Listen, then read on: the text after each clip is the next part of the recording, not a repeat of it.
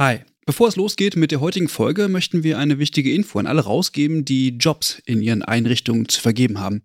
Denn ab sofort kannst du deine Stellenanzeige hier bei uns im Podcast platzieren. Wir finden das besser als Werbung, weil unsere treuen Hörenden damit Hinweise auf tolle Jobangebote bekommen und Unternehmen diesen Podcast nutzen können, um genau die Zielgruppe zu erreichen. Und wir nerven nicht mit Inhalten, die niemand hören will. Also eigentlich eine Win-Win-Win-Situation. Wenn du also eine Stellenanzeige hast, am besten natürlich für akademisch Pflegende, dann schreib uns eine Mail an hallo@übergabe.de. Übergabe hier mit UE. Wir veröffentlichen dann die Anzeige hier mit den relevanten Infos. Wir freuen uns auf deine Mail und wünschen viel Spaß mit der heutigen Folge.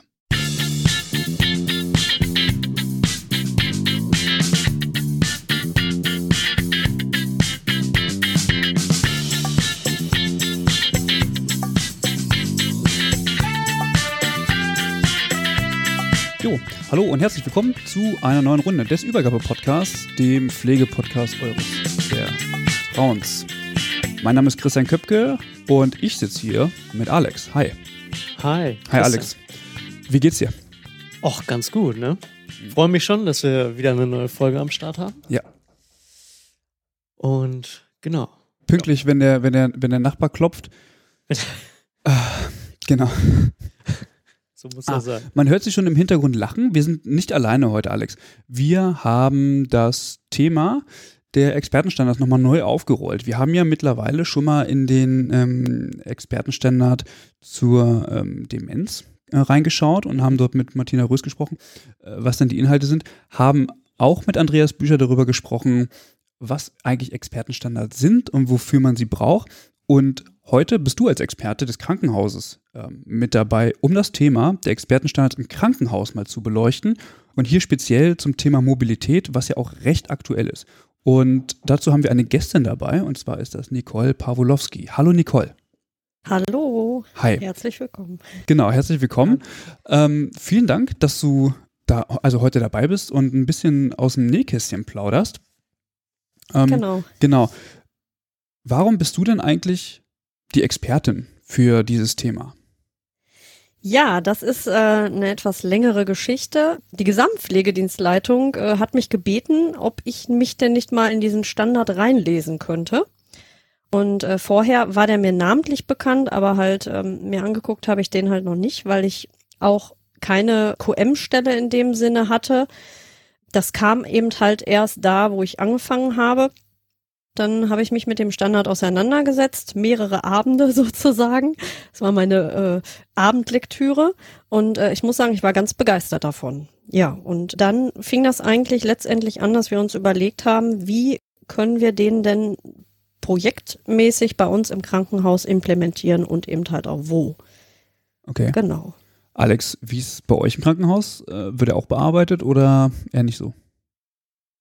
Ja, klar. Also, ähm, ich schätze mal, wie in den meisten Krankenhäusern eigentlich, äh, so in der Umgebung oder generell ähm, so, im, so bundesweit, äh, ist das Thema ja, Expertenstandards natürlich auch bei uns ein Thema, weil es äh, zum einen natürlich ja, gesetzlich einfach gefordert ist oder ähm, man halt ähm, ja, gesetzlich daran auch irgendwie gebunden ist. Äh, wir aber natürlich auch das Bestreben haben, unsere Pflegequalität natürlich auch weiterzuentwickeln. Ne? Und ähm, dann äh, macht es schon Sinn, in gewissen Bereichen auch sich an den Standards einfach zu orientieren. Mhm. Und deswegen ist das immer ein Thema und jetzt gerade auch nochmal so mit Fokus in Richtung Mobilität äh, auch ein ja, besonderes Thema, was uns auch nochmal so auf den Nägeln brennt. Okay. Was mir dazu aber einfällt, ist, es sind ja, also eigentlich würde ich mal meinen, sind die Experten natürlich für die, für die Pflege konzipiert und auch settingübergreifend, aber es können ja gar nicht alle umfänglich im Krankenhaus eigentlich angewendet werden, oder? Nee. Welche, genau, welche fallen weg? Ja, also grundsätzlich, wir hatten in den Krankenhäusern vor meiner Zeit, bevor ich da angefangen habe, ähm, schon Expertenstandards implementiert gehabt, zum Beispiel die Kubitus-Prophylaxe, das ist ja eigentlich so der Klassiker. Ja. Oder auch das Thema Sturz, ganz ja aktuell ja auch Entlassmanagement, Ja. ähm, auch ganz wichtig natürlich.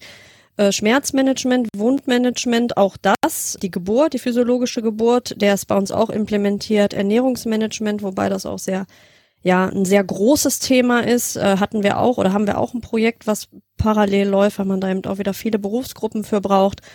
Ja, Harnkontinenz, Mobilität, was allerdings sehr schwierig ist äh, bei uns, haben wir festgestellt, ist eben das Thema Beziehungsgestaltung in der Pflege von Menschen mit Demenz. Ähm, es sind viele Dinge, die im Expertenstandard mit Sicherheit in den Krankenhäusern umgesetzt werden können. Im geriatrischen Bereich wird das tatsächlich auch gelebt bei uns. Aber es, es ist dennoch im, gerade im Akutbereich, wenn die Leute chirurgisch liegen zum Beispiel nach, nach einer Oberschenkel-Halsfraktur und die haben vielleicht auch eine Demenz, dann ist das doch schon äh, recht schwierig, auch von seitens der Pflegenden das umzusetzen, was so mhm. im, im Standard ist. Was würdest oder was findest du äh, schwierig daran oder wo würdest du ähm, vielleicht so die Schwierigkeiten sehen?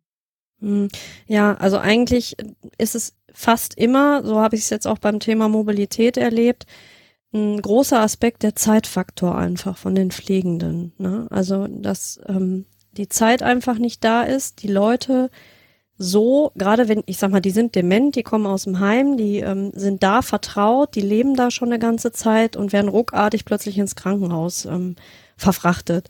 Und äh, da ist es dann halt oft so, dass die ihre Umgebung nicht kennen und vielleicht auch ähm, herumgeistern nachts oder tagsüber, wie auch immer, und das eher als Last gesehen wird für die, für die Pflege und ähm, es eben da halt auch schwierig ist, zu sagen, ich setze mich da jetzt mal hin und arbeite mal vielleicht auch eine äh, gelungene Biografie heraus, sodass ich auch genau weiß, was braucht derjenige. Mhm.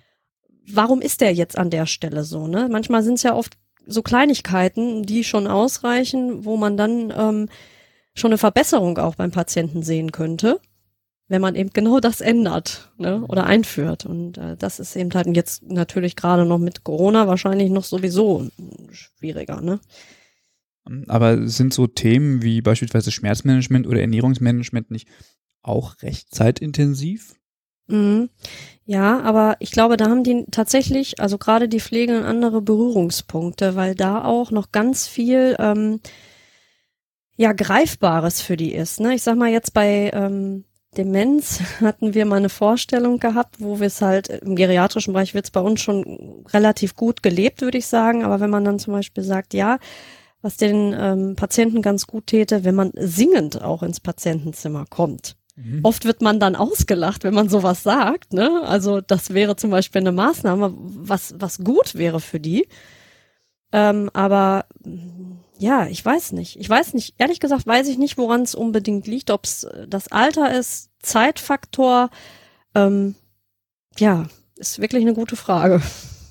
Okay. Mhm. Mich würde aber auch mal interessieren, gut, ich habe jetzt auch ein bisschen Erfahrung im Krankenhaus, aber vielleicht kannst du da noch mal mehr zu sagen, Nicole. Und mhm. ähm, damit, auch die Hörenden das äh, wissen, wir haben uns äh, vor der Folge darauf äh, verständigt, dass wir uns duzen. Genau, das ist, damit das nochmal klar äh, ist. Genau. Ähm, welche Rolle spielen denn Experten, ähm, welche Rolle spielen denn Expertenstandards so grundsätzlich im Krankenhaus? Weil ich habe das Gefühl, auch aus meiner Erfahrung, dass sie doch eher ein bisschen stiefmütterlich behandelt werden, oder? Definitiv. Also das kann ich nur bestätigen. Wir hatten, ähm, wir haben natürlich, wie jedes Krankenhaus auch, ein Qualitätsmanagementsystem. Wir haben Standards. Die Standards, die werden den Mitarbeitern auch über äh, Schulungen natürlich herangebracht. Also nicht, ihr habt dann Standard und das müsst ihr so umsetzen. Ne? Das war auch da und auch bei vielen äh, Themen war das eben auf jeden Fall präsent. Aber ich glaube, dass das Hauptproblem ist, man weiß, es gibt eine Struktur oder es gibt Linien, denen man folgen sollte. Ich sag mal, so ist es ja eigentlich auch beim Ex bei jedem Expertenstandard mhm. vorgegeben. Ne? Wir haben Strukturkriterien, Prozesskriterium, Ergebniskriterium. So hangelt sich das ja eigentlich bei allen Themen durch oder sollte es.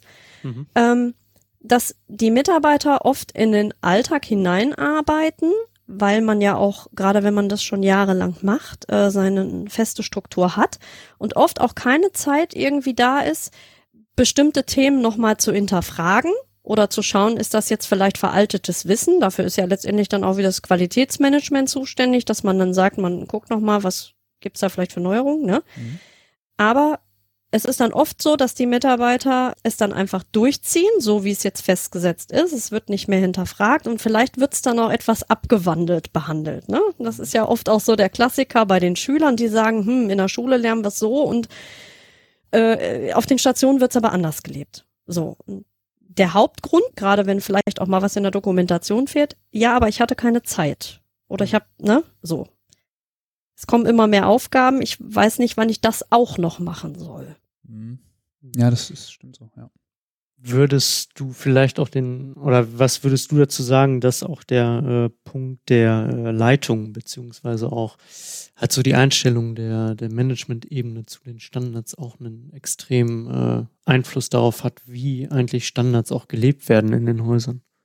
Definitiv hat das einen ganz großen Einfluss. Ähm, ich hatte ja gerade zum Einstieg auch schon gesagt, dass bei uns halt die Gesamtpflegedienstleitung auf mich zugekommen ist, so dass wir jetzt gar keine, ähm, ja, uns irgendwie dafür beanstanden mussten, jemanden zu überzeugen oder zu überreden, den Standard einzuführen. Ne? Nicht nur die, das Management natürlich auch, was auch ganz eng aus meiner Sicht mit den Mitarbeitern auf der Station zusammenarbeiten muss sondern aber auch die Stationsleitung selber. Ne? Und das habe ich auch bei dem Projekt jetzt, beim Thema Mobilität gesehen, wenn die Stationsleitungen das Thema mittragen, dann sind die im, Menschen im Team auch viel motivierter, das mit umzusetzen. Ja, macht die Stationsleitung nur so hm, hm, hm, hm, hm, äh, und, und lebt das halt nicht und schaut auch nicht mal in die Dokumentation rein. Ist natürlich auch wieder alles eine Frage der Zeit, aber ne, gehört halt eben auch mit dazu dann äh, wird es halt auch nicht so umgesetzt, wie es eigentlich umgesetzt werden sollte. Ne? Und oft ist es auch so, dass man erstmal in den Köpfen der Menschen so eine Art Umdenken ähm, ja irgendwie herauskitzeln sollte, ne? weil, weil eben dieses Ich arbeite so wie immer, muss man oft auch erstmal wieder rauskriegen. So. Weiß nicht, ob das in Gänze geht. Es ist ja auch ein Stück weit Routine. Also ich glaube, das, ja. das behält man sich ja auch weit. Ähm, aber mich würde interessieren, was ist denn interessant an der Implementierung eines Expertenstandards für das Management? Also du hast gesagt, die Gesamtpflegedienstleitung hat diesen Wunsch oder das Ziel geäußert, dass das jetzt umgesetzt werden soll. Mhm. Was treibt diese Menschen, das tun zu wollen? Weil sie, die wissen ja sicherlich auch, okay, das macht jetzt tatsächlich auch was mit den Pflegenden und auch mit den Abläufen auf den Stationen. Ja, ja, also zum einen ist es natürlich so, ähm, dass wir festgestellt haben, das kam aber erst im Verlauf, dass diese gemeinsame Zusammenarbeit, wir hatten ja eine festgesetzte Projektgruppe auch und das Team selber konnte auch mitwirken, ne, ja. mitentscheiden an dem Assessment, dass das ganz viel auch ähm, ja, Motivation auch gegeben hat, ne, selber was mitzumachen. Das ist schon was anderes, wenn ich sage, wir machen jetzt, wir haben jetzt eine Brain-Skala und äh, hier ist die und hier, du setzt die jetzt um. Das wird jetzt so gemacht, als wenn ich sage, wie ist das überhaupt? Bringt euch die Brain-Skala eigentlich was? Ja, oder ist das eher so eine Last, die ihr dadurch erlebt und dass euch das eigentlich gar nicht so viel bringt? So, also sprich, ähm, es ging halt auch ganz viel darum, dass das Team selber auf der Station mit integriert werden sollte. Mhm. Dann natürlich auch, was man im Verlauf jetzt auch kontrollieren muss, ob das auch zur Senkung von Dekubitus und Sturzraten geführt hat. Also diese, dieser Standard jetzt explizit. Mhm. Ähm, wir haben jetzt nicht wahnsinnig hohe Sturz- und Dekubituszahlen gehabt, aber ähm, immer gerade im geriatrischen Bereich stürzen die Leute natürlich auch mal mehr. Ja. Und da gibt es auch natürlich den ein oder anderen Dekubitus. Gerade wenn die Leute aus dem Heim kommen, haben sie es ja oft auch schon dabei oder ne, auch von der Häuslichkeit. Mhm. Ähm, dann ist das natürlich von Vorteil, äh, wenn man dann mit, mit einer Einführung von einem Mobilitätsstandard auch Senkungen der Raten äh, er, erwarten könnte. Ne? Das wäre super. Also also hat es sich dann bewahrheitet? Also ich sag mal so, die Kubitus ist ja jetzt eigentlich so die Kennzahl in der Pflege, ja, würde ich mal sagen, die so die bekannteste und wahrscheinlich vielleicht auch die beliebteste, wie auch immer, aber eben auch die einzige ist, um überhaupt Pflegequalität genau. mal so richtig festzuhalten. Und mhm. ähm, also zumindest gewollt einzige, sagen naja, wir mal so. Die auch gesetzlich relevant ist. Ja, genau. Genau. Und okay, jetzt sagt man, ja, okay, jetzt machen wir es mit dem Decubitus-Standard mal. Wie ist eure Erfahrung? Konntet ihr mit der Umsetzung des, ähm, des Standards zur Decubitus-Prophylaxe die Zahlen reduzieren? Ja, also nicht nur mit der Umsetzung dieses Standards tatsächlich. Also wir haben das ja ähm, so gemacht, dass wir erstmal gefragt haben, wir haben ja nun drei große Häuser in den Häusern, Thema Braden-Skala, haben halt viele gesagt, im Grunde hilft die uns nicht. Mhm. Das ist ein Dokument, was uns ein bürokratischer Mehraufwand jetzt erstmal bedeutet und das hilft uns nicht. Und äh, dann haben wir halt überlegt, vielleicht könnten wir Mobilität und Decubitus verknüpfen. Und darauf ist ja dieses Assessment entstanden. Ja. So.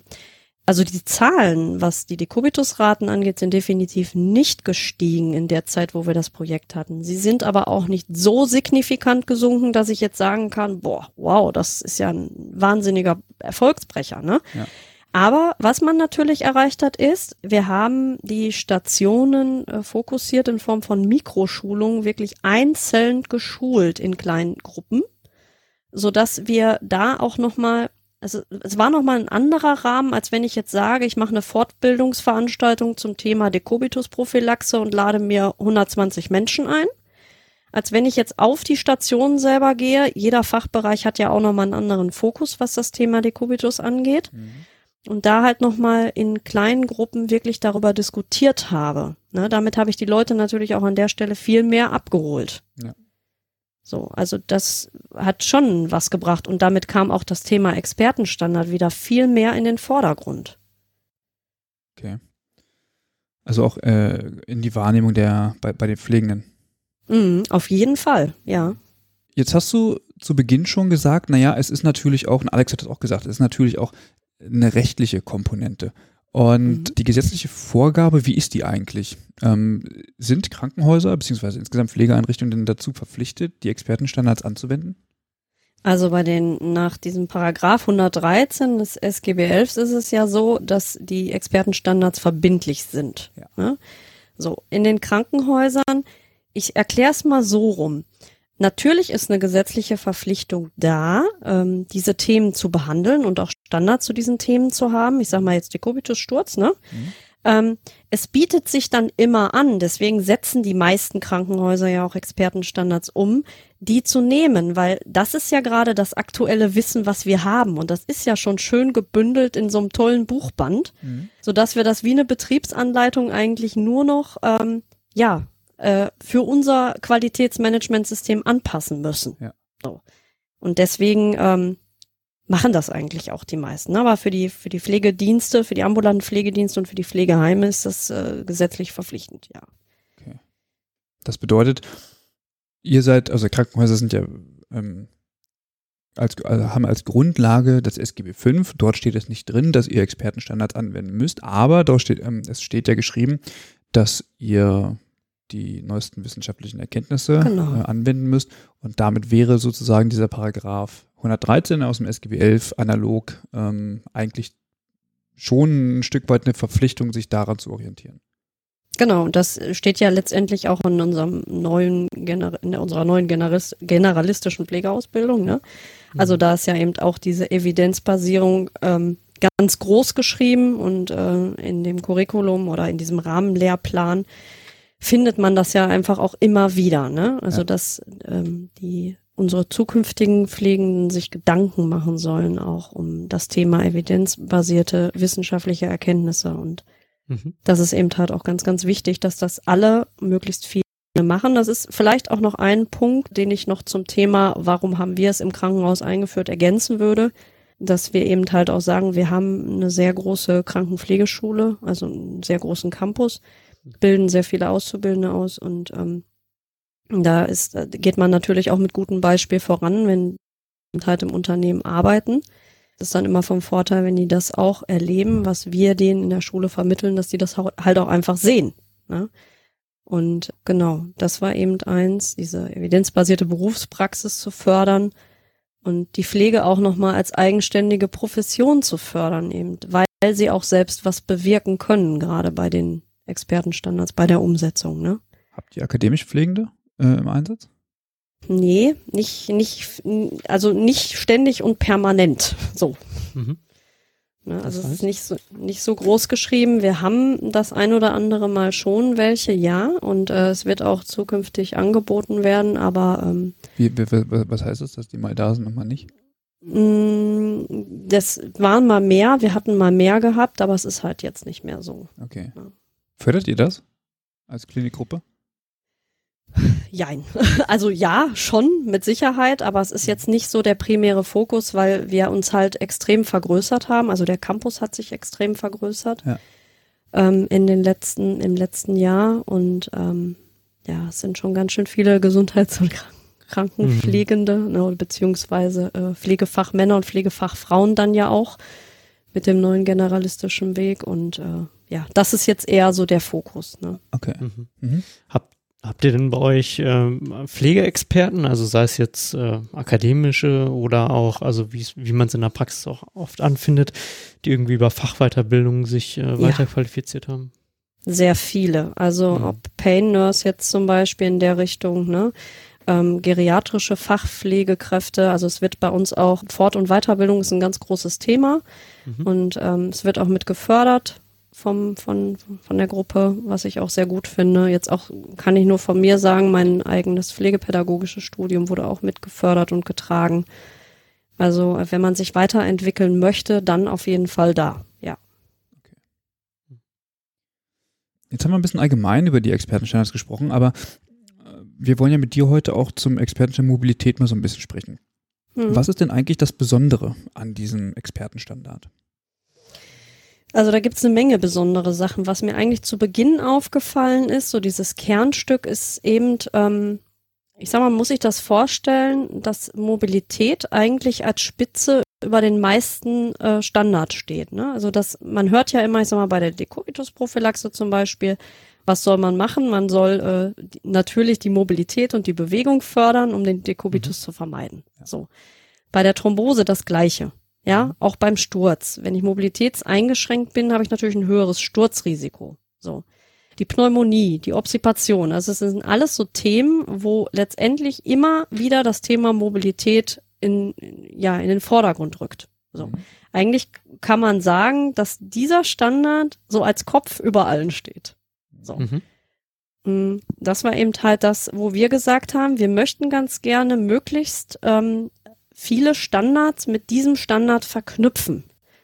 So, das wäre wünschenswert gewesen. Das war so die Anfangsüberlegung, äh, dass wir ja, also äh, quasi ein multidimensionales Assessment entworfen hätten, wo man alles mit abdecken konnte. Das ist aber gar nicht so einfach. Mhm.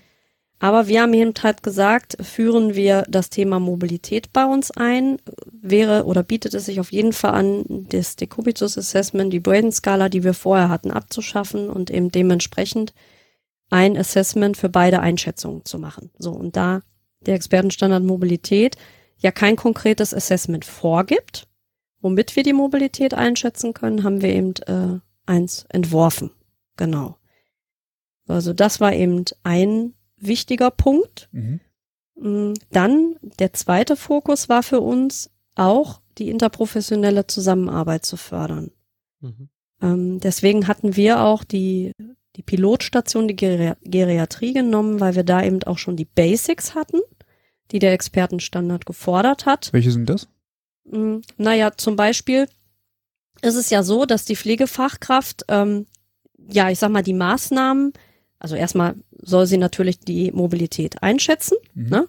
Und äh, da, da ist natürlich ganz wichtig zu wissen, wie schätze ich die Mobilität ein. Das heißt, die, die Basics sind, es muss ein Mobilitätskonzept vorhanden sein in der Einrichtung, wonach die Einrichtung arbeitet oder lebt, sage Mhm. ich jetzt mal. Mhm. Und bei uns war das eben halt Kinästhetik, das war schon immer sehr groß geschrieben. Ähm, es werden auch äh, ja regelmäßig Kinästhetik-Schulungen gemacht, also sprich die Grundkurse, die Aufbaukurse, so dass alle Mitarbeiter, das ist zumindest das Ziel, irgendwann mindestens mal ein Grundkurs eben vorhanden ist bei denen, aber eben halt auch sehr viele mit Aufbaukurs, weil das war so, was auch der Expertenstandard sagt, ein vorhandenes Mobilitätskonzept soll da sein und wir mussten keins aus dem Boden stampfen, wir hatten ja im Prinzip schon eins. Mhm. Und Mhm. in der Geriatrie war das eben halt auch ähm, ja schon sehr gut umgesetzt, weil da auch schon viele Schulungen gelaufen sind. Das war das eine. Dann ist es ja so, dass der Standard auch vorschreibt, es müssen personelle, materielle und räumliche Ressourcen vorhanden sein. Und auch da, wir hatten ähm, gerade im geriatrischen Bereich eine mobilitätsfördernde Umgebungsgestaltung. Das heißt, wir mussten jetzt nicht von der Pike auf irgendwelche Umbaumaßnahmen betreiben. Mhm. Ja, auch das hat uns schon geholfen. Ne? Was, ähm, was würde das so umfassen? Kannst du da vielleicht mal so ein, zwei Beispiele nennen? Mm, ja, zum Beispiel, ich sag mal jetzt ganz simpel, der Handlauf an der Seite, woran sich die Menschen festhalten können. Ne? Ähm, dann eben halt auch, wir haben einen, einen großen Gruppenraum, ne, wo die, ähm, die geriatrischen Patienten auch zusammen essen können. Natürlich jetzt äh, ist das alles ein bisschen schwieriger, aber ich sage jetzt mal, ich spreche jetzt mal von der Zeit vor Corona. Mhm. Genau, und halt auch, wir haben die Physiotherapie, arbeitet eben genauso wie die Ergotherapie eng mit der Pflege und mit den Medizinern zusammen. Das war vorher schon gegeben.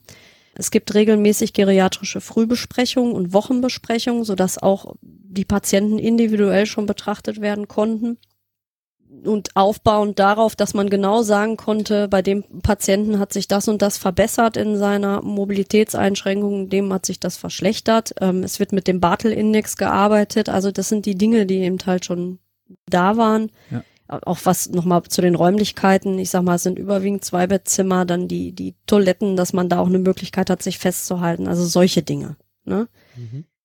Licht, ausreichend Licht, alles, was auch zum Thema Sturzprophylaxe nochmal beiträgt und halt die Pflegenden, es gibt viele geriatrische Fachweitergebildete auf der Station. Also das hat schon immens geholfen. Mhm. Genau, so. Das war das eine. Ja, Assessment war eben das, was fehlte. Schulungen war das, was letztendlich auch fehlte. Also, dass man nochmal auch genau, ganz konkret den Expertenstandard schult und aber auch das Assessment schult, was mhm. ja dann ähm, jetzt auch erstmal nicht so einfach zu verstehen ist, wenn man es vorher nicht kennt. Genau. Mhm, okay. Ja, und dann nochmal Thema Beratung. Äh, das ist ja auch nochmal so was, dass die Pflegekraft natürlich auch in der Lage sein muss, den Patienten zu beraten. Also sprich, was für mobilitätsfördernde und erhaltende Maßnahmen sind jetzt für diesen einen Patienten konkret oder kommen für den Patienten konkret in Frage? Welche kommen nicht in mhm. Frage? Mhm was kann er vielleicht auch zu Hause umsetzen? Ist ja auch nochmal ein ganz wichtiger Punkt. Ne? Also die Beratungskompetenz kann ich ja nur haben, wenn ich auch ausreichend geschult bin in dem Thema. Ja. Dann lass uns mal kurz auf dieses Assessment eingehen, weil das ist tatsächlich sehr interessant. Mhm. Ihr habt jetzt also für die Anwendung des Expertenstandards zur Förderung der Mobilität ein eigenes Assessment konzipiert und genau. ähm, das auch in Verbindung mit ähm, der Einschätzung zur Dekubitus-Prophylaxe verbunden. Genau. Genau. Wie muss ich mir das vorstellen? Also ähm, erstens, wer, wer hatte die Idee? Wie seid ihr an, äh, an diese Idee auch rangegangen? Also mit wem habt ihr das umgesetzt? Äh, also, du kannst dich ja nicht einfach hinsetzen und auf den Tisch malen und sagen, so, äh, jetzt haben wir eine Tabelle und äh, malen da mal ein paar, keine Ahnung, mal ein paar Zahlen drauf und so und dann gucken wir mal. Äh, sondern wie, also wie ist die, die, die Erstellung dieses Instrumentes vonstatten gegangen? Wer hat euch unterstützt? Also auch Hochschulen oder, oder, oder, oder habt ihr das alles in-house gemacht mit, mit äh, eigenen Köpfen? Wie ist passiert? Genau, also ähm, nee, wir haben also dieses auf drauf losmalen, das tatsächlich, wäre schön gewesen, wenn es so einfach gewesen wäre. Ähm, wir hatten ja erstmal so von Grund auf eine Projektgruppe gebildet, nachdem wir eben halt ähm, gesagt haben, es muss ja feststehen, wer trifft sich regelmäßig, wann, nachdem dann klar war, es wird auf der geriatrischen Station gemacht. Da war eben halt die Stationsleitung natürlich mit dabei, die Gesamtpflegedienstleitung, Pflegedienstleitung auch des Hauses. Ich sagte ja gerade, haben mehrere Häuser, gibt für jedes Haus eine Pflegedienstleitung. Ähm, ich als Pflegewissenschaftlerin, ähm, Kinästhetiktrainerin war mit dabei, die Physiotherapie, die Leitung von der Physiotherapie, ähm, die Stationsleitung hatte ich gesagt, genau, dann der äh, Chefarzt ähm, der geriatrischen Abteilung war mit dabei mhm. und auch zwischendurch das Entlassmanagement. Das war so unsere feste Projektgruppe.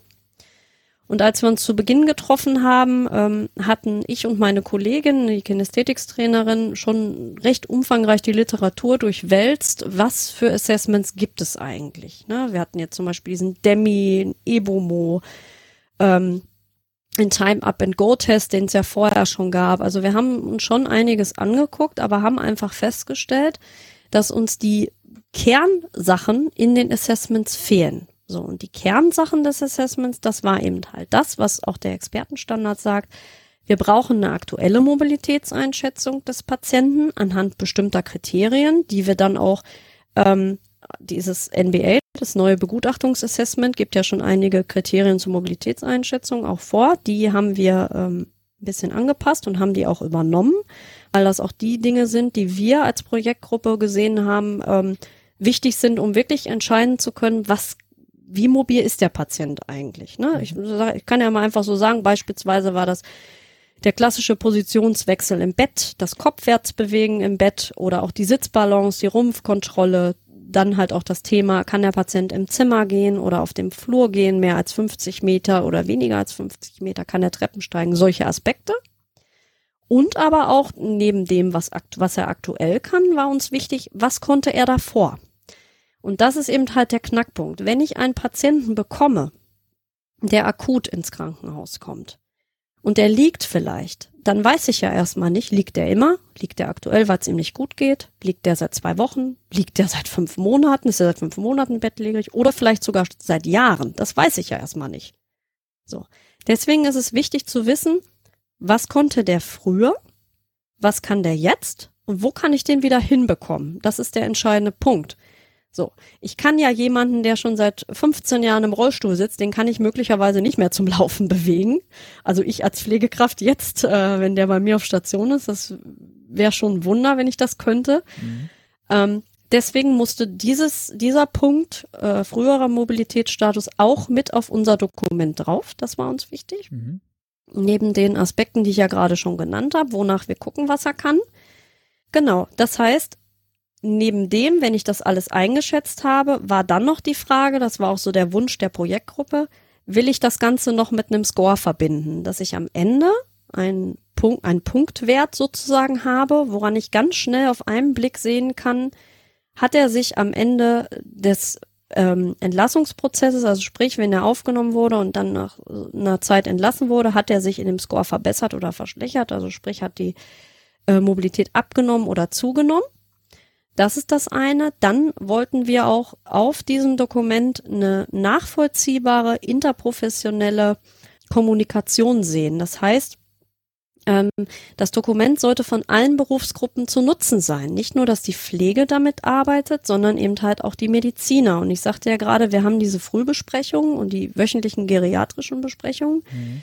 Und wir ähm, wollten halt, dass dieses Dokument mit in den Besprechungen eingebaut wird. Also mhm. nicht, dass nur der Mediziner vorne steht und sagt, so das und das und das wird jetzt gemacht, weil wir ganz oft auch erlebt haben, das kam letztendlich dann auch in unseren Projekttreffen mit raus, dass äh, Patienten vor Physiotherapie meistens mehr kann. Ich sag mal, die Physiotherapeutin kommt rein, ah, gucken Sie mal und steht auf und kann das plötzlich, mhm. als wenn dann die Pflegekraft reinkommt, dann liegt der Patient plötzlich wieder im Bett, oh, das kann ich gar nicht und oh, mir geht's heute nicht so gut, ähm, weil die, die, von früher her rührt das ja noch bei den Patienten oft in den Köpfen. Die Pflegekraft ist dafür da, um mich zu unterstützen, um mir zu helfen. Ja. So. Und äh, oft ist das ja auch so, dass die Angehörigen, die dann vielleicht schon jahrelang Pflege übernehmen ähm, bei den ähm, bei den eigenen Angehörigen, also sprich der die Ehefrau pflegt den Ehemann beispielsweise, das kann er nicht, das kann er nicht, das kann er nicht, ja, weil es ihm alles abgenommen wird. Ja. So. Mhm. Das heißt, was kann ich in der Situation verbessern? Ich will natürlich, dass derjenige, der gerade nicht so mobil ist, wieder mobil wird. So. Ja. Und das kann ich nur erreichen, wenn auch alle Berufsgruppen das, was sie wahrnehmen, auch wirklich gemeinsam einmal darüber diskutieren. Ja, wenn dann nämlich die Physiotherapie sagt, ach, bei mir kann der das und das und die Pflege sagt, das kann der bei mir nicht, dann hat man eben auch eine Grundlage, wo man nochmal gemeinsam mit dem Patienten sprechen kann, warum funktioniert das da und da nicht. Ja. Das heißt, jeder macht nicht sein eigenes Ding, sondern alle arbeiten gemeinsam daran. Das ist, hm. das ist ein zentrales Kernstück. So der Wunsch müsste es eigentlich immer laufen. Ist natürlich nicht immer realisierbar, aber das Dokument war auch ein Schritt dahin. Ja, okay. Mhm. Ja, genau. Und dann hatten wir eben halt auch noch Punkte ähm, auf diesem Dokument selber, wo man noch eintragen konnte. So ist es dann auch letztendlich zu dem Score gekommen. Kann der Patient die Dinge selbstständig ausführen? Also sprich, kann er sich selbstständig kopfwärts im Bett bewegen? Braucht er Hilfsmittel? Kann er das unter Anleitung? Also wenn ich es ihm sage, braucht er vielleicht sogar personelle Unterstützung oder ist es überhaupt gar nicht möglich? So, bei gar nicht möglich wären zum Beispiel null Punkte, bei selbstständig vier Punkte und alles, was dazwischen ist halt. Ne? Mhm. Genau, also das war jetzt so äh, der Fokus und was man eben halt, das gibt ja auch der Expertenstandard vor, ähm, welche Maßnahmen wende ich letztendlich an, um den Patienten wieder ähm, dahin zu kriegen, dass er etwas selbstständig tun kann. Die Maßnahmen, die sollten gemeinsam mit Patient und auch Angehörigen ähm, vereinbart werden.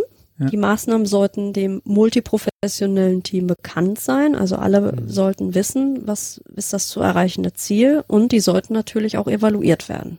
Mhm. Genau, das waren so, das war so das Grundlegende.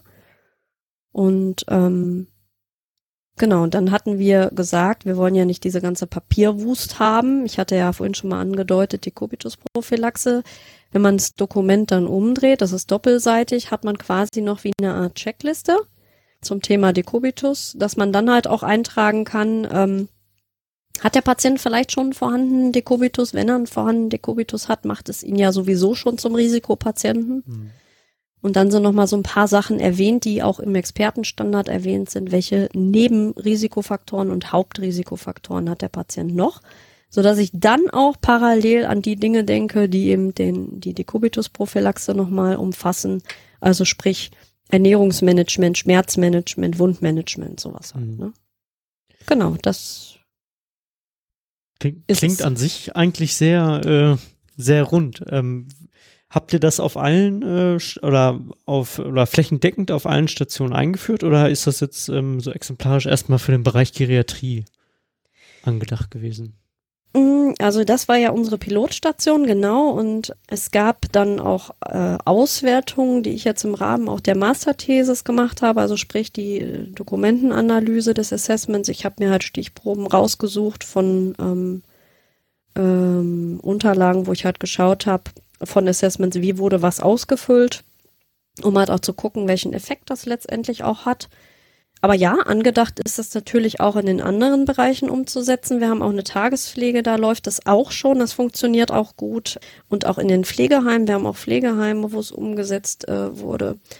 Was äh, den Akutbereich angeht, da tatsächlich noch nicht, weil es aber auch mitunter daran liegt, dass das Thema eben halt auch so viele Sachen erfordert, ne? wie ich gerade gesagt habe. Eben diese Frühbesprechungen, dass man fokussiert das Thema Mobilität betrachtet, das ja, ist halt auch wieder so eine Umstellung für andere Stationen. Was im geriatrischen Bereich schon fest sitzt, müsste man da eben halt auch anbringen. Mich würde jetzt als Pflegewissenschaftler natürlich interessieren, wie ihr das denn eigentlich äh, getestet habt. Also ob das, was ihr da jetzt konzipiert habt, tatsächlich auch valide ist. Mhm, genau, und deswegen eben halt auch diese quantitative Dokumentenanalyse, die halt gelaufen ist, die ich jetzt gemacht habe. Es gab eben halt äh, eine Stichprobe von 131 Akten, die ich mir im Zeitraum XY angesehen habe. Natürlich auch in Vereinbarung der Mitarbeiter, also die wussten das. Ähm, das sollte ja kein Geheimnis äh, sein, ne, dass man da mit dem Finger auf die zeigen kann, warum habt ihr das und das nicht ausgefüllt? Nee, darum ging es gar nicht sondern es ging ja auch eher darum, gibt es vielleicht was im Assessment, was nicht rund ist oder was einfach auch nicht stimmig ist und nicht passt. So. Und dann gab es halt inner im Rahmen dieser Dokumentenanalyse Kriterien, die festgelegt worden sind. Das heißt ja mal, Kriterium eins war, haben die Mitarbeiter den aktuellen Mobilitätsstatus erfasst? Haben sie den früheren Mobilitätsstatus erfasst? Ist ein Mobilitätsverlauf auf dem Dokument sinnhaft er, äh, erkennbar? Und dann auch so kleine banale Sachen. Ne? Ist das Datum eingetragen? Sind die Handzeichen eingetragen? Haben die Mitarbeiter Mobilitätsziele und Maßnahmen erfasst? Sowas. Und daran mittels äh, ja, Zähltechnik, was natürlich sehr aufwendig ist, ähm, wurde halt geschaut, bei so und so viel ähm, Patientenakten hat man eben das und das, also sprich, das war so als kleinen Beispiel, bei 126 Patientenakten von 131 war ein, ähm, eine aktuelle Mobilitätseinschätzung ausgefüllt worden, so. Und äh, was eben halt nicht so rund gelaufen ist, war eben das Thema Ziele und Maßnahmen. Dafür gibt's aber tatsächlich auch einen Grund, weil, und das ist eben halt auch die Krux oder das Problem, diese Schulungen, die wir damals gemacht haben zu dem Thema, das war so das zweite Kernstück des Projektes, die sind sehr aufwendig gewesen. Das waren keine Mikroschulungen, sondern das waren Schulungen, die gingen tatsächlich über den Tag, also fast sechs Stunden. Ähm, das hat dann ja auch wieder so ein bisschen was mit Dienstplan zu tun und vielleicht ist einer krank oder ähm, gibt ja immer viele Gründe, warum man oder warum derjenige dann nicht kommt. Dann musste man noch mal eine Schulung planen und so weiter. Und ähm, bei den Schulungen war das Assessment noch nicht zu 100 Prozent so, wie es jetzt fertig ist. Ja. Das heißt, die haben das Assessment quasi getestet, in Anführungsstrichen, aber es war noch nicht so rund, wie es jetzt ist. So. Das ist einfach auch möglicherweise der Grund, warum viele Sachen noch nicht so ähm, erkennbar waren oder warum viele Dinge noch nicht so hundertprozentig ausgeführt worden sind. Ähm, weil ich glaube, Schulung ist immer das A und O. Wenn ich Mitarbeiter nicht vernünftig mit abgeholt habe, wenn Stationsleitung nicht äh, zu 100 Prozent das lebt, was eben halt ja umgesetzt werden soll und das vielleicht auch nicht kontrolliert, um es mal vorsichtig zu sagen, ähm, dann laufen die Sachen möglicherweise auch nicht so rund. Und ähm, genau, dann war eben halt auch noch ein, ein Thema, eben diese interprofessionelle Zusammenarbeit. Das ist eben halt auch mal ganz viel, wo man ärztlicherseits auch gucken muss, dass das auch klappt. Ne, dass, dass das Dokument auch wirklich nicht nur vom Arzt besprochen wird, sondern eben halt die Pflege da auch einen guten Fokus und eine gute Lobby bei hat. Ja, das, das waren so die Kernsachen. Genau. Okay. Ja, Alex, mach mal. Genau, ähm, ich habe mich gerade gefragt, also wenn es so um den Bereich Instrumentenentwicklung geht, ne, das äh, Mhm. ist natürlich auch immer mega aufwendig, ne? Also wenn man dann wirklich irgendwie die Validität und die Reliabilität irgendwie überprüfen möchte oder die, generell die psychometrischen Eigenschaften. Habt ihr, also was mich einfach interessieren würde, habt ihr, ähm, weil ihr ja ein relativ großes Unternehmen auch seid, ne? Ähm, Mhm. Habt ihr vor, das nochmal auch in anderen Häusern irgendwie mit zu implementieren oder ist das jetzt nur auf ein Haus erstmal begrenzt gewesen? Also, weil dann wäre es ja nochmal interessant zu gucken, misst das wirklich das, was ich eigentlich damit messen möchte mit meinem Mhm. Assessment? Doch, also das ist schon der Plan auf langfristig gewesen, dass man sagt, man bringt das auf jeden Fall in die drei großen Häuser mit an. Zumindest auch da, wo die geriatrischen Bereiche sind, ne? weil ich sagte ja Mhm. gerade Akutklinik muss man, ich glaube, dass man das Assessment da tatsächlich auch anpassen muss, weil ich glaube nicht vom Gefühl her einfach, dass die interprofessionelle Zusammenarbeit so 100% gut klappt. Mhm. Aber dann trotzdem zu sagen, man verwendet die Basics dieses Expertenstandards, das ist ja auch so das, ne? Dass, dass man wirklich auch das, das Thema der Mobilität äh, nochmal im, im Fokus betrachtet. Das mit Hilfe von den Schulungen auf jeden Fall. Also das, das soll schon in alle Häuser implementiert werden, ja. Das ist eigentlich der Plan gewesen. Ähm, ich habe das jetzt, mh, also ihr habt das jetzt auf der Gerirea gemacht, gehe ich von aus. Und du Mhm. hattest vorhin äh, das Behandlungsteam ähm, benannt, wo ihr euch regelmäßig trefft. Ich gehe davon aus, dass das so im Rahmen von so einer Komplexbehandlung ist, oder? Mm, wie meinst du das jetzt? Also in der Gerirea sind ja häufig Patienten und Patientinnen über einen längeren Zeitraum. Ja. mhm. Genau. Und wie, also ihr habt es wahrscheinlich jetzt nicht auf anderen Stationen, beispielsweise auf einer Chirurgie oder ähnlichem, Nee, wo die eben, Verweildauer sehr, sehr, sehr viel kürzer Mhm. ist. W wäre das da Ja. überhaupt umsetzbar? Ja, das ist ja das Problem, was ich eigentlich sehe, weil, also, ich sag mal, wenn ich jetzt jemanden habe, der eine Knietap hat als Beispiel, ne, der hat ja eine ganz andere Liegezeit als jemand, der jetzt in der geriatrischen Frührehabilitation möglicherweise ist, wo auch der Fokus, klar, Mobilität ist natürlich auch ein Fokus bei einer Knietap, aber mh, da gibt es ja auch schon festgelegte Standards, wie mobilisiere ich wann jemanden. So. Ja. Das Dokument an sich umfasst ja, ich habe ja gerade gesagt, so diese Aspekte, was kann der Patient mit Stehen, auf, Aufstehen, Hinsetzen, vom Liegen an die Bettkante und so. Natürlich kann man das auch bei einer Knietap erfassen. Ich glaube nur, dass der Zeitraum, wie ich es erfasse, deutlich kürzer sein wird. Ja. Und ähm, bei dem einen es möglicherweise auch viel, viel schneller geht, wenn es ein junger, mobiler Patient ist, also der vorher mobil war. Ähm, als bei jemandem, der vielleicht vorher schon schwere Mobilitätseinschränkungen hat, dann wäre es vielleicht nochmal interessant, ja. Aber eben genau bei den Patienten, wo man eigentlich erwarten würde, dass alles rucki zucki geht, weiß ich nicht. Natürlich kann man das Assessment nutzen und ausfüllen. Ja. Und das ist, glaube ich, auch wichtig, weil äh, ich will den Patienten ja so oder so wieder mobil kriegen. Es können ja immer Dinge auch dazwischen kommen, wo die Mobilität oder das, was ich erreichen will beim Patienten, dass das nicht so schnell funktioniert, aus was für Gründen auch immer. Kann ja immer was dazwischen kommen. Wundinfektion, was, ne? Mhm. Ähm, ich glaube einfach nur, dass man es anpassen muss in dem Umfang, ne? weil wir halt da nicht diese Frühbesprechungen zum Beispiel haben. Ne? Besprechung ist ja mit das der Hauptpunkt auch gewesen. ich das thematisieren kann. Mhm. Wünschenswert wäre das, wenn wirklich alle an einem Strang auch in dem Fall ziehen würden. Ne? Auch wenn es vielleicht banal erscheint, weil man sich denkt, ach, pff, der wird doch eh wieder mobil. Mhm. Wie ist denn das mit der Dokumentation? Äh, dokumentiert ihr auf Papier oder ist das äh, elektronisch schon umgesetzt? Ja, es ist jetzt gerade dabei, dass es elektronisch umgesetzt wird, sagen wir es mal so, ne? Aber im, im letzten Jahr war es noch papiergestützt, genau.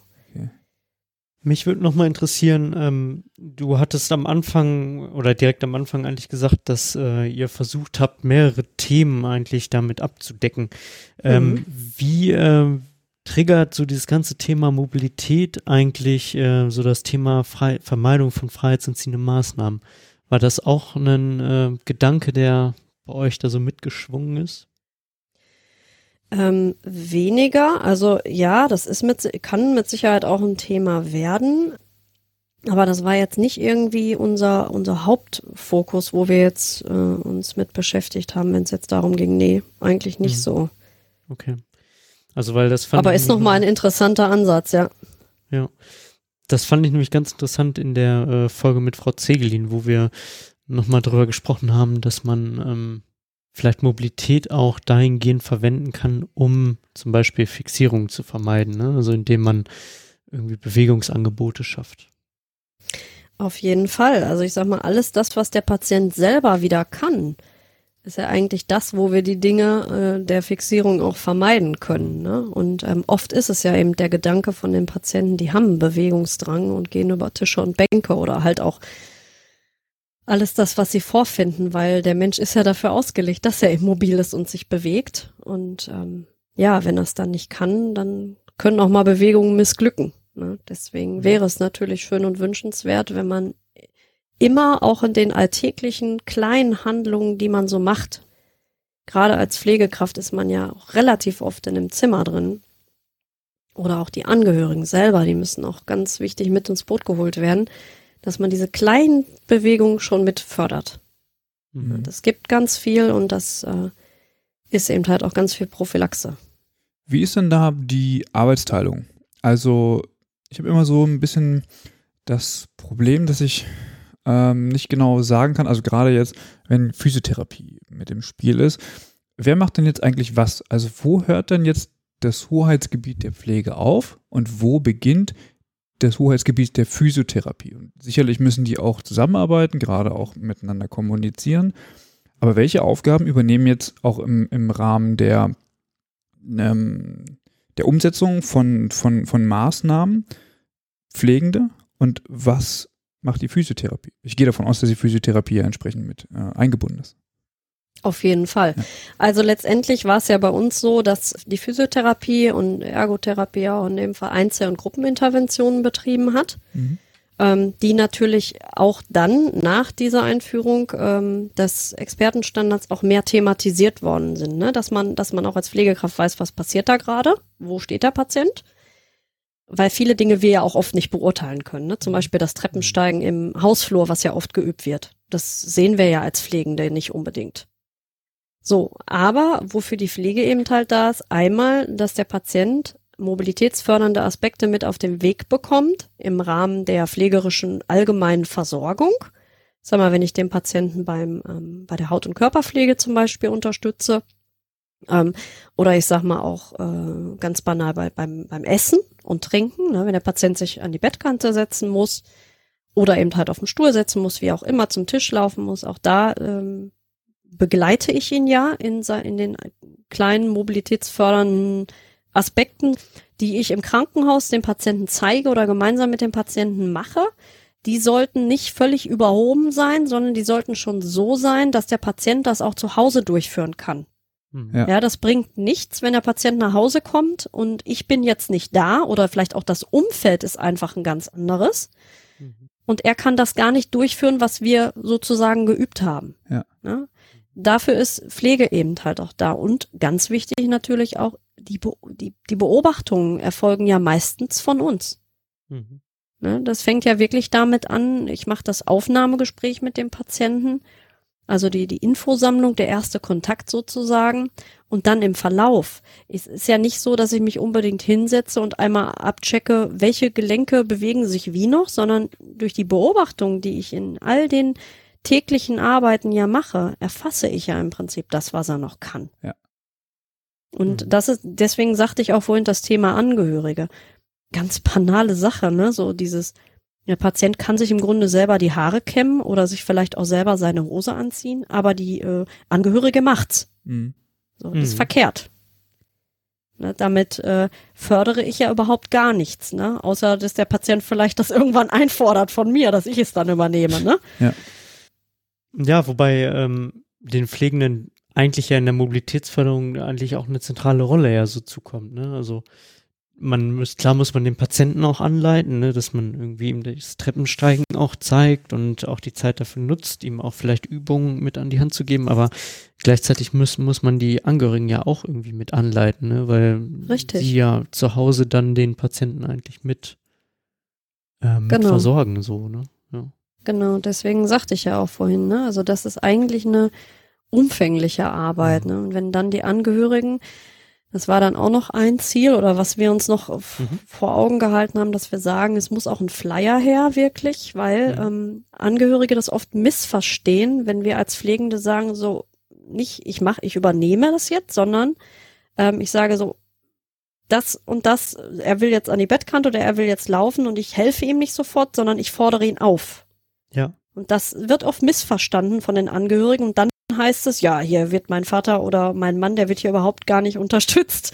So. Ja, ja. Deswegen ganz, ganz viel Aufklärung da auch, ne? Jetzt habe ich aber mal noch eine Frage. Und also ich finde es, also ich finde es interessant, äh, dass ihr das, also ich, ich sehe das auch, also vorweg, kurz sammeln. Ich finde es auch gut, dass ihr da äh, diesen, diesen Weg gegangen seid, weil ich würde auch sagen, okay, so das Thema Mobilität ist ja zentral. Also ich meine, davon kann man ja alles ableiten, das hast du vorhin schon gesagt. Genau. Mm, Jetzt haben aber damals zur, also worauf ich hinaus will, ist, der Expertenstandard Mobilität ist ja nie, ich sag mal, scharf geschalten worden. Also Mhm. der ist ja Mhm. bis vor kurzem noch in der Entwurfsfassung gewesen, hat jetzt eine Renaissance erlebt und das alles, weil Herr Rothgang und Herr Görres damals äh, eine modellhafte Implementierung gemacht hatten und dabei eigentlich rausbekommen haben, ah nee, so richtig geil ist das nicht. Und äh, daraufhin ist der Expertenstandard ja nie aus der Entwurfsfassung rausgekommen. Leider. Genau, leider würde ich auch sagen, aber gut, lässt sich jetzt erstmal nicht ändern. Jetzt frage ich mich, was hat dich denn bewogen, das trotzdem zu tun? Also ich meine, es gab ja nie ein, Do ein Dokument, was irgendwie rechtlich verbindend war und wo auch noch in der, in der, in der Luft schwebt, naja, vielleicht ist das jetzt alles hier gar nicht gut und vielleicht ja doch. Mhm. Ja, also eigentlich waren wir uns da als Projektgruppe ziemlich einig, wie wichtig das, das Thema überhaupt ist. Ja. Natürlich auch mit dem Hintergrund, wie komplex es auch ist, ne? weil das Mhm. ja auch nicht gerade wenig ist, was gefordert wird letztendlich. Aber ich glaube, dass man, wenn man ihn vernünftig implementiert, und ich meine, das sind ja keine festgesetzten Sachen, die man eins zu eins so umsetzen muss. Man kann ihn ja auch anpassen. Ja.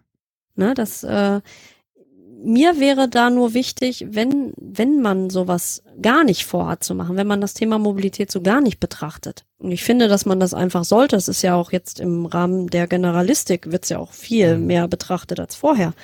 Ähm, dann sollte man auf jeden Fall sich im Klaren sein, wenn man nichts, nichts in der Richtung macht, dass bestimmte Dinge wie Dekubitus oder eben halt auch Sturzzahlen möglicherweise ähm, sich gar nicht verbessern können, vielleicht auch sogar verschlechtern können. Ich weiß nicht, wir haben ja jetzt noch keine validen Daten, wo wir sagen können, das hat eine immense Verbesserung bewirkt, aber ich glaube, dass es in den Köpfen der Pflegenden ganz viel bewirkt. Ja, was eigentlich die Pflege mit dem Thema Mobilität und Mobilitätsförderung und auch der Erhaltung auch leisten kann. Mhm. Und das mit ganz kleinen Dingen. Das ist ja jetzt kein wahnsinnig riesengroßer Mehraufwand. Mhm. Ne, Das, ja, Mhm. also Okay. das war so, uns war einfach wichtig, dass wir das Thema auf jeden Fall in den Fokus holen, das mit dem Assessment, okay, das war eben halt auch einfach, weil wir halt auch nicht wirklich was schriftlich irgendwie in der Hand hatten zum Thema Mobilität, außer das, was unsere generellen Standards oder allgemeinen Standards hergeben natürlich und das klar, sowas auch immer im Pflegebericht dokumentiert werden muss. Aber dass wir fokussiert diese einzelnen Sachen betrachten, so wie ich sie vorhin genannt habe, ne, eben ähm, kann der Patient sich aus dem Bett bewegen und solche Dinge. Das wird vielleicht mal nebenbei dokumentiert, aber so richtig verschriftlich und erfasst, also habe ich noch nicht so vorher gesehen. Mhm. Zumindest nicht bei uns. Was hat sich denn jetzt mit der Aktualisierung verändert? Ja, also in den ähm, in dem Bereich, wo wir es eingeführt haben, ist das auf jeden Fall ähm, ein ganz also man hat gesehen, dass sich die Menschen oder die Pflegenden Gedanken gemacht haben. Auch die Ärzte haben sich Gedanken gemacht, auf jeden Fall. Ähm, und ich glaube auch, dass die Ansätze oder der Weg geebnet ist, dass man wirklich auch in allen Bereichen diese Zusammenarbeit auch fördert. Mhm. Und ähm, jetzt der Gedankengang auch nach dieser Auswertung, die ich gemacht habe, ich würde sogar noch einen Schritt weiter gehen, wenn ich diese Schulung jetzt noch mal machen würde in den in anderen Bereichen, würde ich sogar sagen, man schult wirklich interprofessionell, also dass man sagt, mhm. alle Berufsgruppen die eben beteiligt sind am Versorgungsprozess des Patienten, sollen alle diese Schulungen zu diesem Expertenstand, zu diesem Assessment bekommen, zu diesem Thema bekommen. Mhm. Also war ja auch Thema Mobilität ganz so dieses einheitliche, was bedeutet überhaupt mobil sein? Ja, also das, das würde ich beim oder wäre beim nächsten Mal so der, der nächste Schritt, den wir machen würden. Genau. Und wie, äh, wie würden Sie sich dann die Schulung vorstellen? Also dann auch aus der Perspektive der Pflege heraus oder wirklich von seiner Profession aus her? Also wenn ich jetzt mich zum Beispiel an die Physio oder in die Physiotherapie versetze, gucken die ja nochmal mit einer ganz anderen Brille irgendwie auf das ganze Thema Mobilität. Ist richtig, aber was uns da auch aufgefallen ist, dass das Thema Kinästhetik, was ja auch einen zentralen Fokus äh, hat, Mhm. eben halt auch sowohl bei Physio als auch bei den Medizinern äh, gar nicht so fokussiert betrachtet worden ist. Und äh, meine Kollegin, die Kinästhetiktrainerin ist, äh, hat auch die Mediziner tatsächlich geschult. Es war auch so ein bisschen der Wunsch äh, des, des Professors der Abteilung, dass das gemacht wird. Und äh, das kam auch ziemlich gut an. Und ich glaube, wenn man die Schulung nochmal anders aufmachen würde, dass man eben halt sagt, man nimmt konkrete Patientenfälle auch nochmal mit rein äh, dass man gemeinsam an diesen Patientenfällen arbeitet und gemeinsam eben dieses Konstrukt schafft, wie kommunizieren wir darüber. Praktische Übungen haben wir zum Beispiel auch mit reingeholt. Auch das finde ich wichtig. Sogar für die Ärzte halte ich das für sehr wichtig, dass der Patient genauso, ich sage jetzt mal doof, aus dem Bett geholt wird, wie es Pflege oder Physiotherapie macht. Und es ist ganz oft so, dass wir es im Aufnahmeprozess erleben, dass der Patient, dass der oder die Patientin eine Unterstützung erfährt, die nicht mobilitätsfördernd in dem Moment ist, sondern eben halt auch eher so eine Abnahme. Also sprich, ich übernehme das jetzt, obwohl ich gar nicht abwarte, was kann der eigentlich? Hm. Ne? Also das, das wäre schon wünschenswert, wenn das in allen Bereichen gleich gut laufen würde und gleich gut mobilitätsfördernd vor allem laufen würde, ja. Mhm. Hattet ihr denn Widerstände bei der Einführung, weil ich kann mir vorstellen, dass nicht alle Applaus geklatscht haben, als es dann hieß, so, wir wollen jetzt hier den Expertenstandard der Mobilität einführen. Ja, schon, hatten wir schon. Also auch mit dem Assessment war es so ein bisschen ein Kampf und ähm, es gab dann, also es geht ja auch darum, dass wenn ich Maßnahmen entwickle, die Maßnahmen ja auch irgendwie beschreiben muss, was mache ich da. Das war auch nochmal ein großer Knackpunkt. Wir hatten dann noch so eine Art man muss sich das vorstellen, so ein Maßnahmenkatalog entworfen, woran man so Textbausteine findet. Wie kann ich das eigentlich beschreiben, wenn ich bei jemandem die Mobilität fördere? Das waren auch ganz große Widerstände, weil da ging es ja wieder darum, dass ich mal eben nicht schnell, schnell, schnell was ankreuze, sondern dass ich halt auch nochmal ein bisschen länger darüber nachdenken muss, gerade wenn mir das Thema noch nicht so geläufig ist. Mhm. Und äh, auch ein ganz wichtiger Punkt waren da auch wieder die Mediziner tatsächlich, weil ähm, die eben halt auch Vorreiter waren in den Frühbesprechungen. Mhm. Ne? Also die haben eher äh, geredet und kommuniziert und Pflege mhm. war eher mal im Hintergrund. Ne? Ja, das. Und, und ansonsten, was ich auch immer noch sagen kann, was, was schwierig war, man hat sich ja innerhalb der Projektgruppe auch äh, regelmäßig getroffen. Ähm, und diese Treffen, da hatten wir dann schon immer gesagt, wenn einer aus einer Berufsgruppe nicht kann, dann wird der Vertreter geschickt. Mhm. Wenn das dann auch nicht funktioniert hat, war das dann auch doof. Ne? Also so zeitliches Management. Man jetzt im Rahmen von Zoom könnte man das vielleicht noch leichter hinbekommen. ähm, genau, aber als wir damit angefangen haben, haben wir uns ja immer persönlich getroffen. Mhm, okay. Mich würde vielleicht noch interessieren, was so äh, ja, monetäre Aspekte irgendwie, ne, haben die eine Rolle gespielt bei euch? Hm, Nee, erstmal eigentlich nicht. Also was darauf aufbauend dann noch verändert wurde, wir haben eine Art, äh, das war dann auch wieder so eine Sache, das hat die Kinästhetiktrainerin auch mit dem Einkauf geregelt, ein Hilfsmittelkatalog, also sprich, was haben wir in den Häusern auf den Stationen für Hilfsmittel, was brauchen wir gegebenenfalls noch, ist ja auch ein ganz wichtiges Thema bei der Mobilitätsförderung, dass man eben halt natürlich auch guckt, ne, äh, Kosten-Nutzen. Abgleich, ne? Wenn wir jetzt irgendwie fünf oder sechs Patientenlifte im Haus haben, aber eigentlich nur einer gebraucht wird. Hm. Ne? Aber ansonsten, ich sagte ja, Großumbaumaßnahmen mussten jetzt nicht getroffen werden. Das war ja schon mal ein, ein immenser Vorteil. Ich weiß nicht, dann wäre ja wahrscheinlich auch was Monetäres auf uns zugekommen, ne? wenn wir jetzt gesagt hätten, na, das, wir haben jetzt, wir erfüllen nicht die institutionellen Rahmenbedingungen. Wir müssen noch ein bisschen was umbauen, damit wir äh, S4a äh, des Strukturkriteriums erfüllen. Also ich weiß nicht, nee, das wäre, äh, weiß ich nicht. Aber da die Gesamtpflegedienstleitung das mitgetragen hat und die Mhm. haben wir da auch wirklich hinter uns gehabt, denke ich, wäre auch das irgendwo machbar gewesen.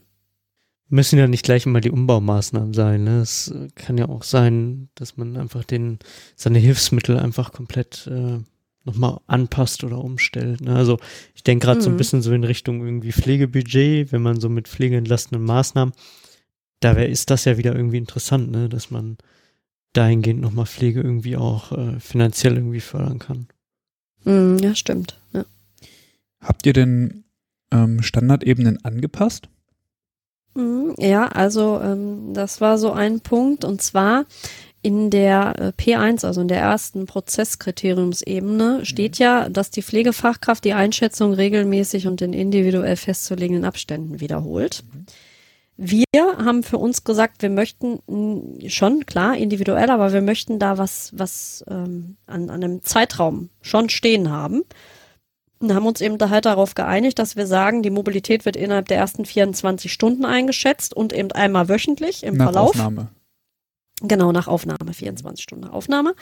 Äh, weil dann hat man ja wirklich genug Zeit gehabt, eigentlich ähm, im Früh-, Spät- oder Nachtdienst schon zu sehen, was der Patient kann. Und ähm, genau, und dann war es eben halt wichtig, auch wenn wir meinen, nach außen hin, oder vielleicht auch die Physio oder auch die Mediziner meinen, da hätte sich nichts verändert. Meistens sind es auch so Kleinigkeiten. Und deswegen sagte ich ja vorhin, ähm, dieses ja klassische Positionswechsel im Bett. Einen Tag kann er das vielleicht äh, so gar nicht. Das Mhm. ist so überhaupt nicht möglich. Und den nächsten Tag schafft das aber mit personeller Unterstützung. Und zack, schon hat er direkt einen Punkt mehr. So. Ja. Und das sind so die Kleinigkeiten. Und wenn ich dann wieder einen Schritt weiter bin, kann ich dann ja auch sagen, okay, dann kann ich mir das Ziel nochmal ganz anders stecken, dass er vielleicht am nächsten Tag das äh, mit Benutzung von Hilfsmitteln schafft. Mhm. Genau, also das war eigentlich die Ebene, die wir angepasst haben. Oder der, der Hauptfokus sozusagen, ja. Aber sonst haben wir es eigentlich äh, relativ so übernommen, wie es der Standard vorgegeben hat. Gut, das Assessment, da war jetzt kein konkretes vorgegeben, das sagte ich ja bereits. Ne? Steht Mhm. ja einfach nur, man muss es einschätzen. Die Frage war ja jetzt wie.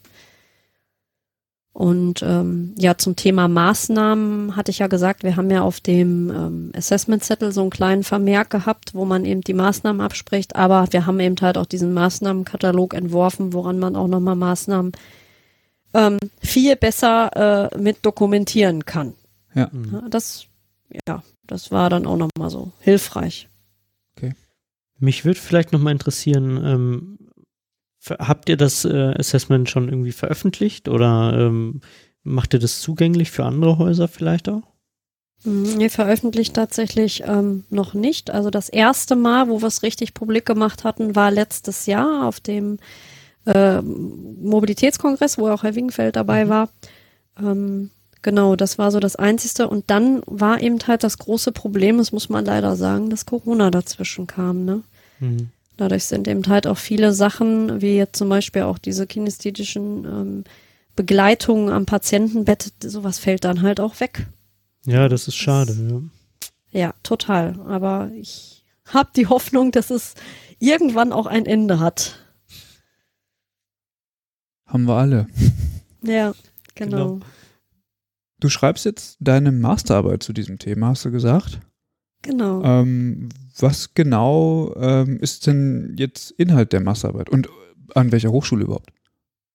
Ja, ich bin an der Steinbeiß Hochschule in Essen Mhm. tatsächlich und ähm, genau Thema war eigentlich, dass äh, ich das Assessment-Instrument ja auf einer stationären Pflegeeinheit eingeführt habe Ja. Und eben halt schauen wollte, wie das Assessment letztendlich bei den bei den Patienten angewendet worden ist. Da kann ich natürlich nicht alle Patienten ne, über den ganzen Verlauf, deswegen halt diese Stichprobe.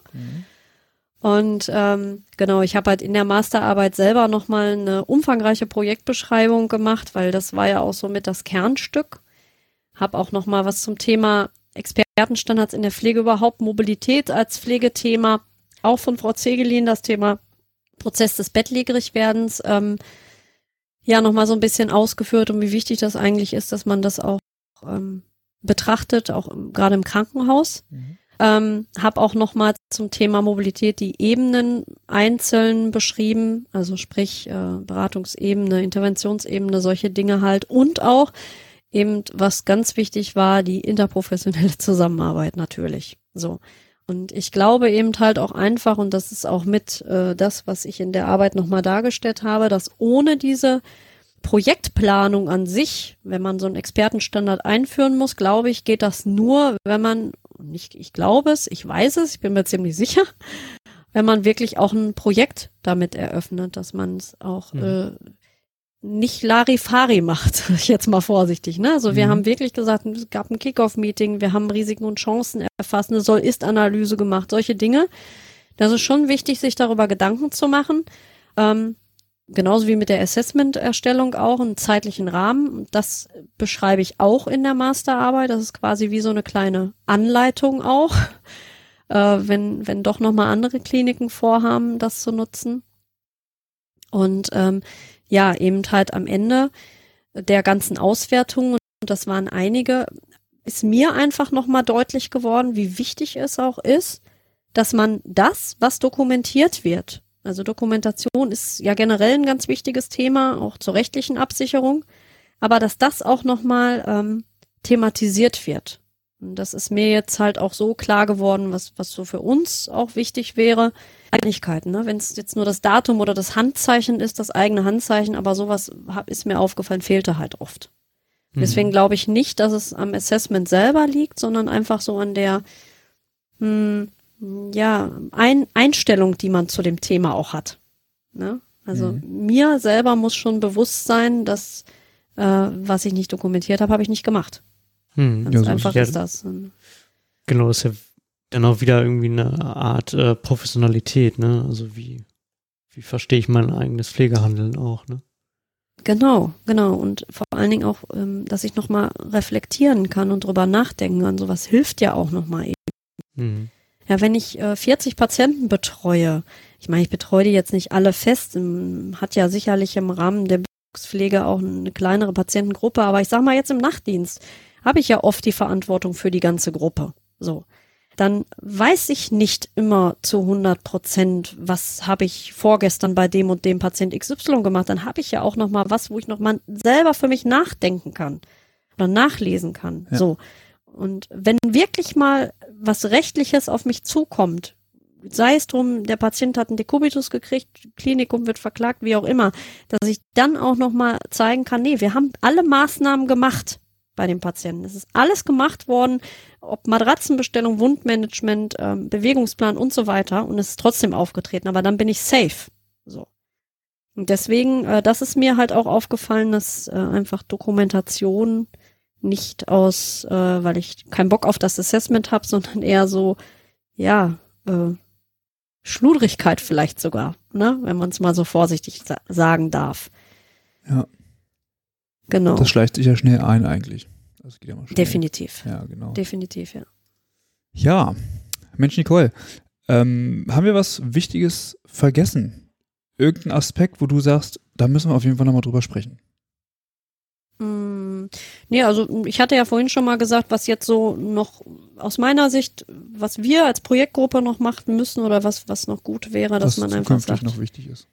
Genau, so Mhm. qualitative Interviews vielleicht zu führen mit den Pflegefachkräften nochmal und Mhm. auch den, den anderen Berufsgruppen zum Thema Dokumentation und Nutzung des Assessments, einfach auch um eben nochmal so ein bisschen hinter dieser äh, äh, wie sinnhaft ist das Assessment eigentlich? Ne? Wie valide ist das? Äh, und kann ich das eben halt auch wirklich fest auf allen Stationen anwenden? Ähm, auch nochmal das Thema eben Schulung, was ich vorhin schon sagte, ne? interprofessionelle Schulung, mhm. nachdenken. Genau. Aber ansonsten denke ich, habe ich alles genannt. Schön. Ich glaube, wichtig ist, ähm, dass man das, also zentrale Botschaft ist, finde ich auch, naja, es ist auch möglich, einen Expertenstandard im Krankenhaus und vor allem auch Mobilität umzusetzen. Oder zumindest Definitiv. mal zu thematisieren, mal gucken, was steht drin und was können wir tun.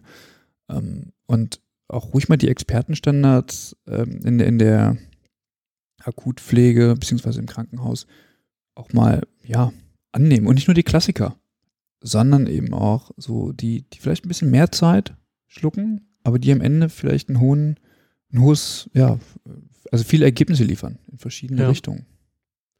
Ja, genau. Definitiv. Und, und ich denke, was, also was auch nochmal deutlich war jetzt auch an eurer Projektarbeit, dass man einfach mal anfangen muss. Ne? Also ähm, sich einfach einen Punkt auspicken und dann davon hingehend äh, bis zum nächsten weiterarbeiten. Alles gut. Und ähm, wirklich einfach mal beginnen und ähm, sich vielleicht nicht davon erschrecken lassen, von der äh, Struktur eines Expertenstandards.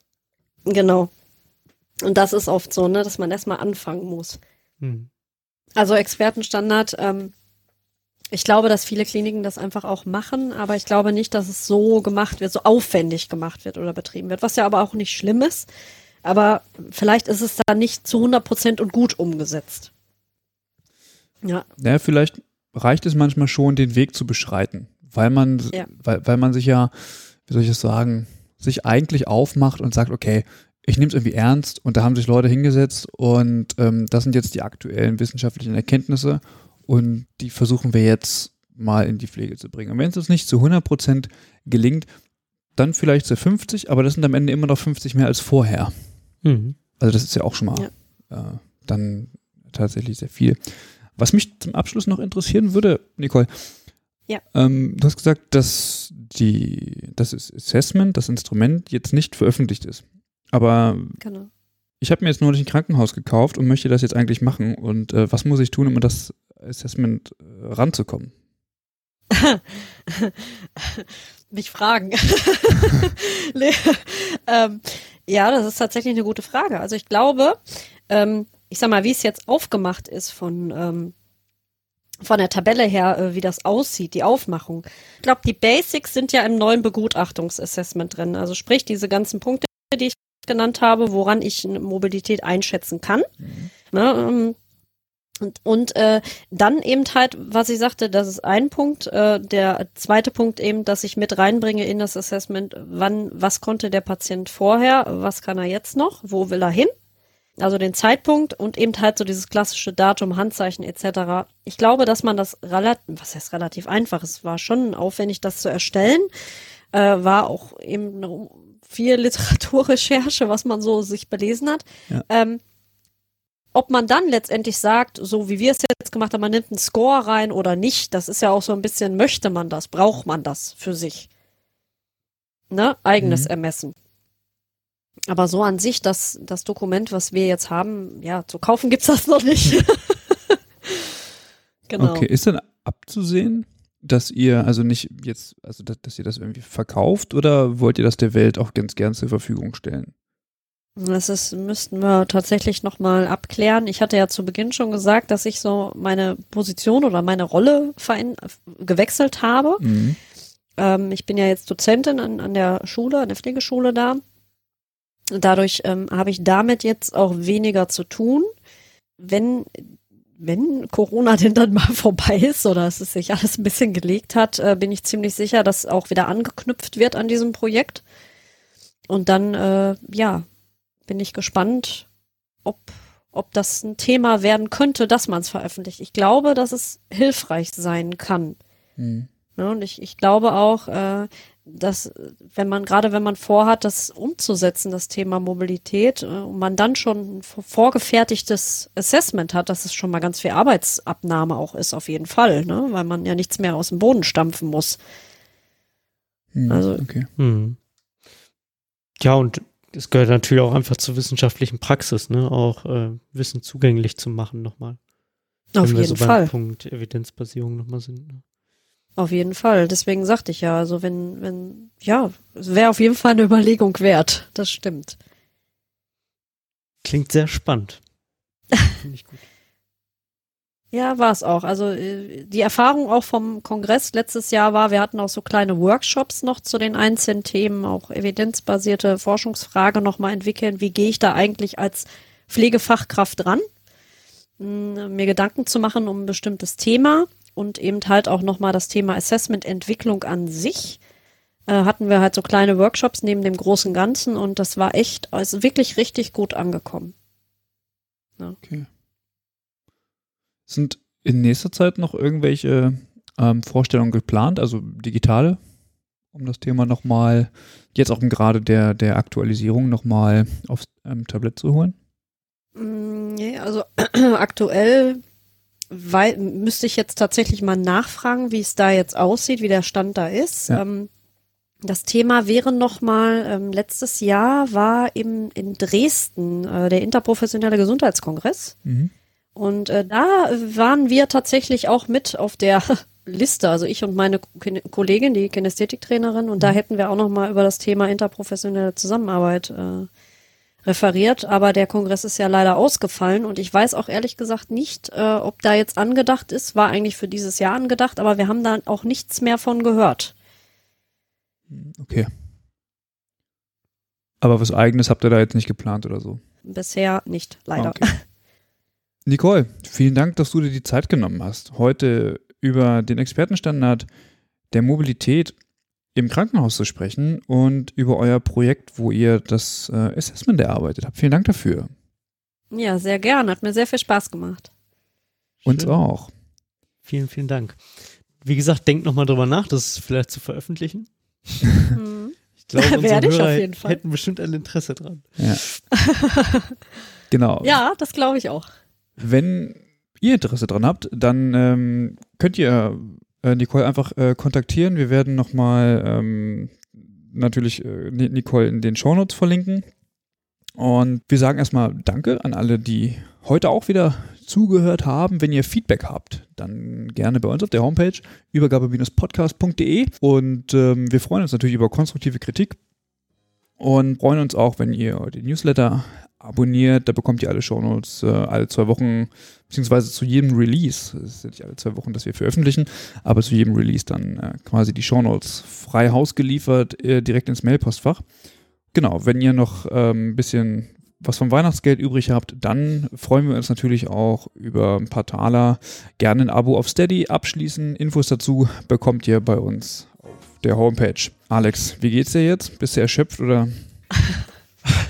Du, ich fühle mich mobil. Ja, Nein, also- mobil. genau. Kann ich mir gut vorstellen. Hast ein paar Runden gedreht heute hier, um uns ähm, ja zu, zu, zu, äh, zu bereichern. Mehrere Versuche hast du gebraucht, um mir heute Ja, genau. bald sein Das- zu können. Genau. Das zum Thema Digitalisierung. Ne? Ja, ich sehe Digitalisierung. Digitalisierung auf dem Land. Hier in der Stadt kann ich mich Auf nicht beschweren, Land. Alex. Ach ja, das liegt wahrscheinlich nur an deinem Apple. Auf jeden Fall. ne? ja. Okay, ja, ich überlasse den Hörenden ähm, tatsächlich das Urteil darüber. Ich werde mich dazu nicht äußern. Ich bin hier in der Minderheit. Ähm, egal, trotzdem hat alles geklappt. Genau, Nicole, vielen Dank. Wir wünschen dir für die Masterarbeit alles Gute, Ja. dass das alles, äh, genau, viel Erfolg, dass das alles super klappt. Und Danke. gerne. Und an dieser Stelle nochmal ein paar Grüße an, an, jetzt muss ich überlegen, äh, noch ein paar Grüße an, an Eva, Maike, Franziska, äh, Caroline und Clara. Genau. Schöne Grüße an euch und ja, Macht's gut. macht's gut. Bis bald. Ciao. Ciao. Tschüss.